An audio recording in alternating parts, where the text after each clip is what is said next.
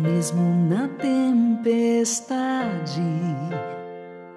mesmo que se agite o mar, te louvo, te louvo em verdade. Mesmo longe dos meus,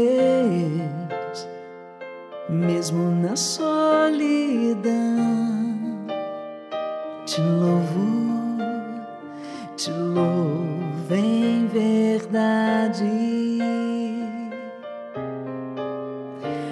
somente tenho a ti, tu és a minha herança.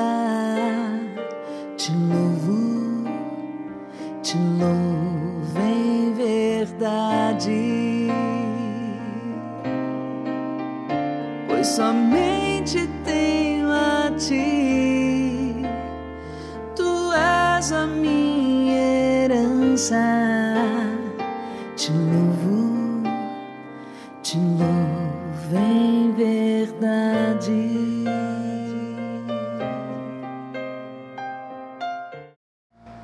Meus irmãos e minhas irmãs, bom dia a todos. Estamos iniciando mais uma, um podcast né, da nossa semanal. E neste mês de novembro, nós temos recomendado pela igreja é, o dia primeiro, que é sobre o dia de todos os santos, e em seguida a gente vai tentar aqui expor para vocês, explicar um pouquinho também né, sobre essa, esse significado, o porquê e um, e um sentido muito próprio do dia dos santos, né, de dia de todos os santos. E o que fala da nossa igreja, o que fala o catecismo, a doutrina, é sobre a constituição das indulgências. Mas o que, que é isso, meu? O que, que é indulgência? O que, que é entender por indulgências, né? A gente sabe aqui uma, uma colocação muito, muito rápida. Temos duas especificamente de, em termos de indulgência. Nós temos uma indulgência que foi estabelecida em 7, 1967 pelo Papa Paulo VI, que fala da indulgências parciais e plenárias pelas almas do povo mas vamos tentar entender, mas o que, é isso? O que, que seria realmente essa...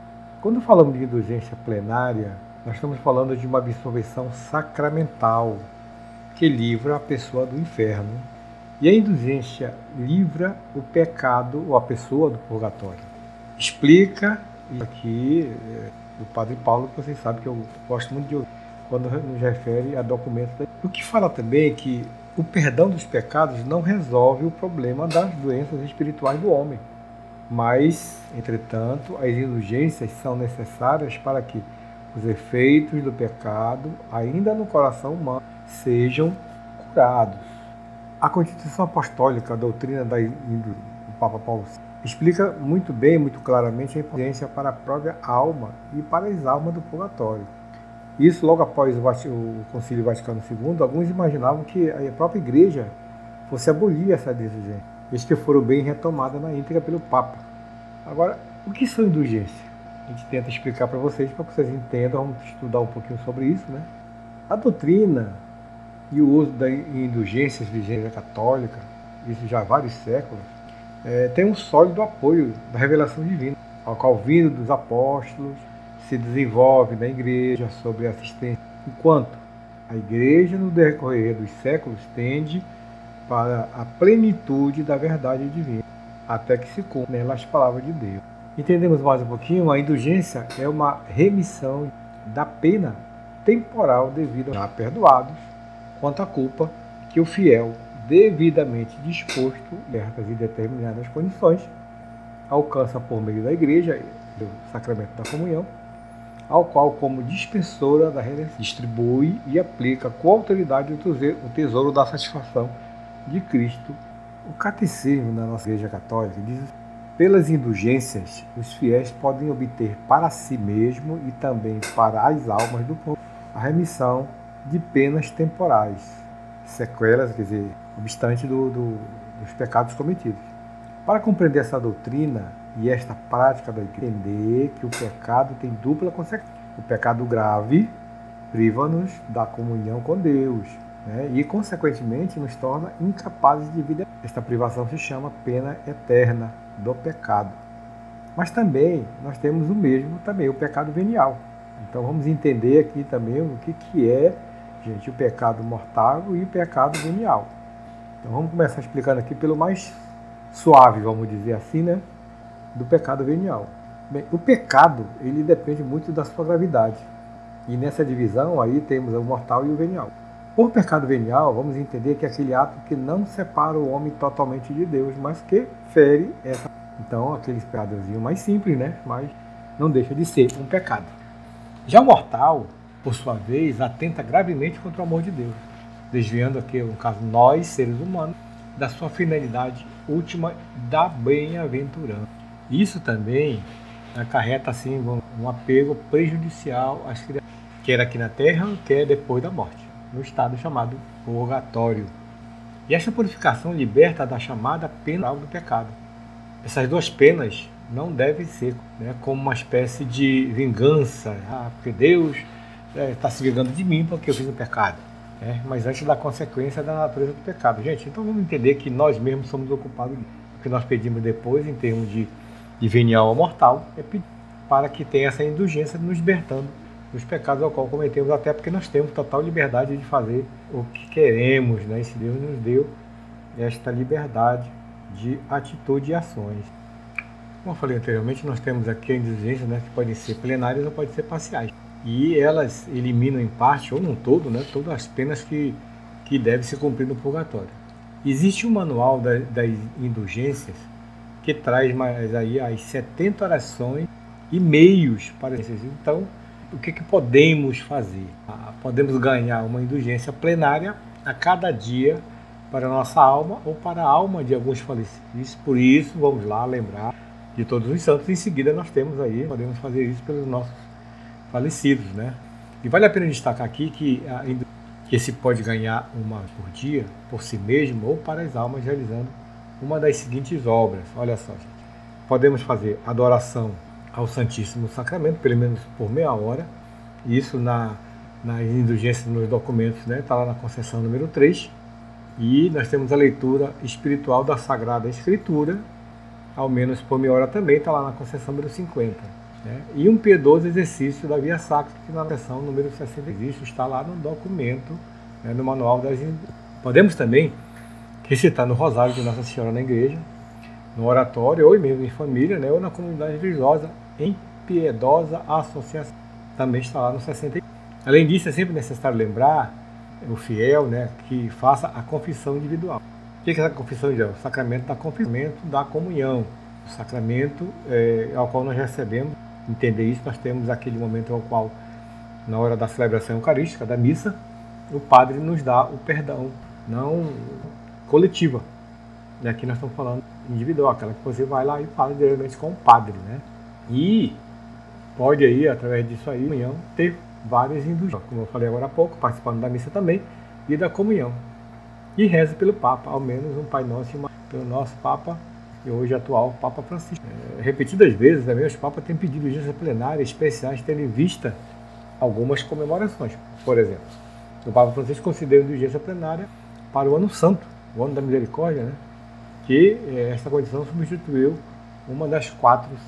E na semana dos mortos, de 1 até 8 de novembro, uma das quatro opções acima pode ser substituída pela visita ao cemitério, onde a pessoa está sepultada e reza algumas orações para sua alma. Bem, esse ano sabemos que devido à nossa, à nossa não, perdão, a, devido a essa pandemia, é, aqui em Manaus não foi permitida a visita ao cemitério. E muitas das nossas missas também estão tidas via live, né? E, e, durante muito tem uma realidade que foram muitos questionamentos também colocados sobre essa, essa parte de indo meio de rezar para falecer. E aqui eu tenho aqui uma, uma, uma reportagem é, colocada pela Canção Nova, junto, juntamente ao padre Paulo Ricardo, que vem a seguinte pergunta: de que forma prática e simples como o senhor é, definiria as indulgências? Aqui ele responde: para que as pessoas entendam o que é indulgência, é necessário entender antes o que é pena temporal. Quando vamos nos confessar, o sacerdote perdoa a pena eterna, por causa de nossos pecados, óbvio, lógico, né? E nós merecemos o inferno. Então, o sacerdote perdoa os nossos pecados e com isso nós seremos salvos. Mas, porém, ao mesmo tempo, o pecado tornou o nosso coração pior. Nosso coração não está pronto para entrar no céu. Se eu me confessar e morrer imediatamente após a confissão, estou salvo, mas não sou santo, porque ainda não amo a Deus de todo o coração, de toda a alma. De... Então a pessoa que morre nesta situação vai para o purgatório e ali por a indulgência é a remissão deste tempo de purgatório. A absolvição sacramental livra a pessoa do inferno e a indulgência livra a pessoa do purgatório. Conseguiram entender aí do sacramento da confissão e a indulgência, né? E aqui vem uma pergunta, é como surgiram as indulgências na igreja? Aí vem a resposta do padre Paulo Ricardo, que disse que no início do cristianismo, quando as pessoas iam recorrer ao sacramento da reconciliação, no caso a confissão, a ordem das coisas era diferente como no tempo de hoje. Hoje, por exemplo, nós vamos ao padre, ele nos dá o perdão dos pecados e passa uma penitência para que cumprimos todo, depois, da, depois da confissão. No início da igreja era diferente. A pessoa confessava os seus pecados, o padre passava a penitência e então a pessoa ficava cumprindo aquela penitência durante vários meses e às vezes até vários anos, até que fosse perdoada.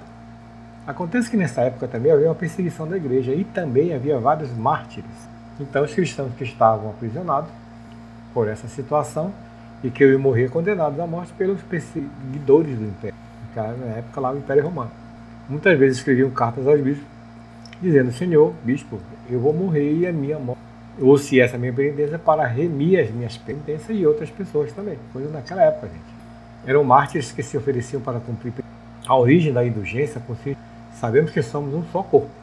E sendo um só corpo, enquanto igreja, a penitência, o mártir de alguém, pode servir para é, compensar né, essa outros. Na verdade, essa história de amor está na raiz do surgimento das indulgências. Uma outra questão também é das indulgências é uma prática antiga da igreja. sofreu algumas incompreensões em certos momentos. A que se deve então essa visão que muitos tiveram com relação a é aqui a resposta do padre Paulo Ricardo e principalmente a reação de Lutero aquilo que era a prática da exigência na Alemanha, na época da reforma protestante.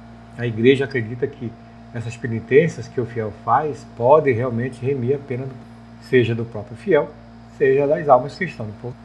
Entre essas várias práticas penais existe a esmola. Acontece que na época da Alemanha de Lutero havia alguns pregadores que estavam abusando da prática da esmola.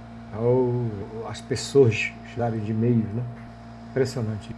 Havia na realidade também uma espécie de indulgência, ou seja, as pessoas recebiam indulgência gratuitamente, mas a obra penitenciária exigia delas que era uma esmola. Então isso fazia parecer que os pregadores estavam vendendo a indulgência. E na época o Lutero se revoltou contra isso e a partir disso houve a, a revolta protestante. O nosso catecismo, gente, fala o seguinte: os que morrem, da de Deus, mas não estão completamente purificados, embora não tenham garantido a sua salvação eterna, passam após a morte por uma purificação, a fim de obterem a santidade para estar, entrarem no igreja do céu. Está lá no parágrafo 1030. Né? E essa doutrina tem base na, na Bíblia, né? segundo Macabeus, em Mateus, né? em Marcos, em Lucas e em Coríntios. E também vamos entender que em toda missa, né, as igrejas rezam, as igrejas rezam, né?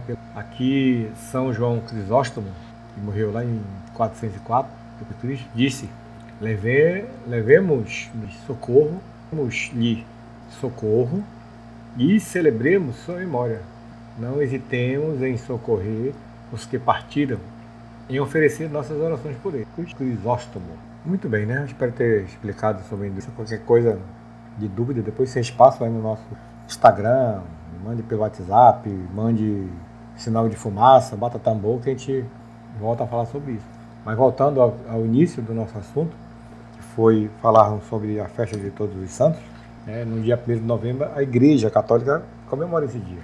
Mas por que foi colocado o dia 1 de é, Nesse dia, logo após o dia 31 de outubro, que é considerado né, a festa das bruxas, é uma seita inglesa, colocada pelos pagãos na época, né?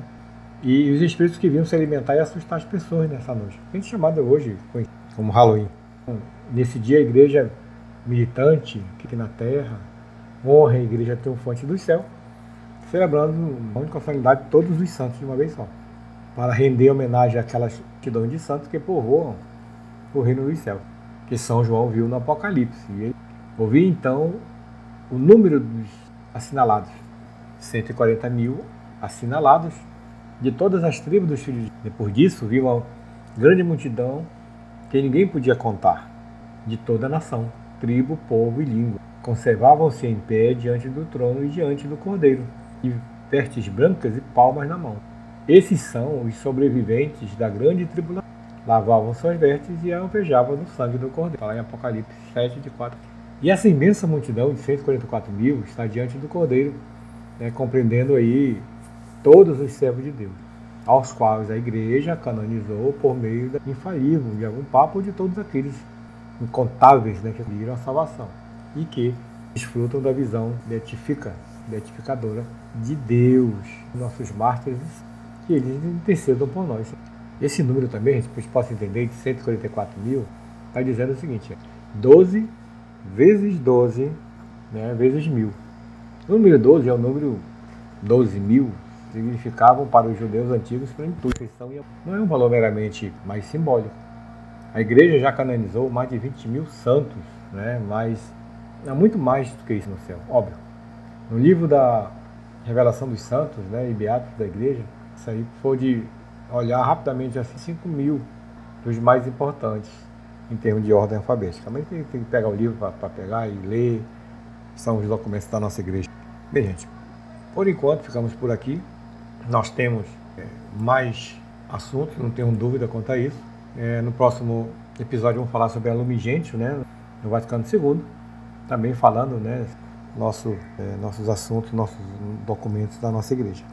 Na próxima quinta-feira estaremos aí falando mais sobre as indulgências, também sobre todos os santos e também sobre o dia do finado para entendermos essa, esses momentos, né, da, continuamos orando pelos nossos irmãos nos hospitais, acamados, nas suas residências, da pandemia desse coronavírus de 19, mas está orando sempre por todos, né, e agradecendo a Deus aí pela recuperação da Dona Lete, ministra da de Nazaré, que acabou de receber alta em casa, passou aí um período ruim, era o esposo, mas agradecemos sempre a Deus por esse momento de, de graça que ela recebeu e, logicamente, como somos amigos, né, também recebemos através dela, olha aí a indulgência, né, de que possamos sempre estar nesse, pelos nossos irmãos. Então ficamos por aqui agradecendo a todos e pedimos sempre a proteção dos nossos santos. E ore por nós. Em nome do Pai, do Filho. Amém.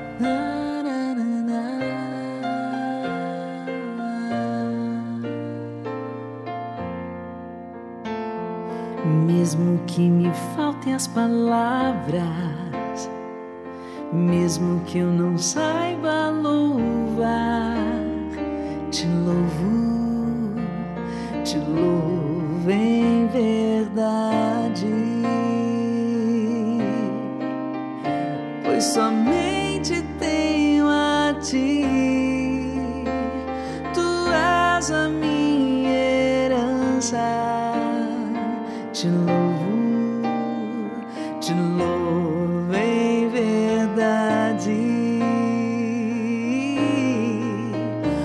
pois somente tenho a ti, tu és a minha herança,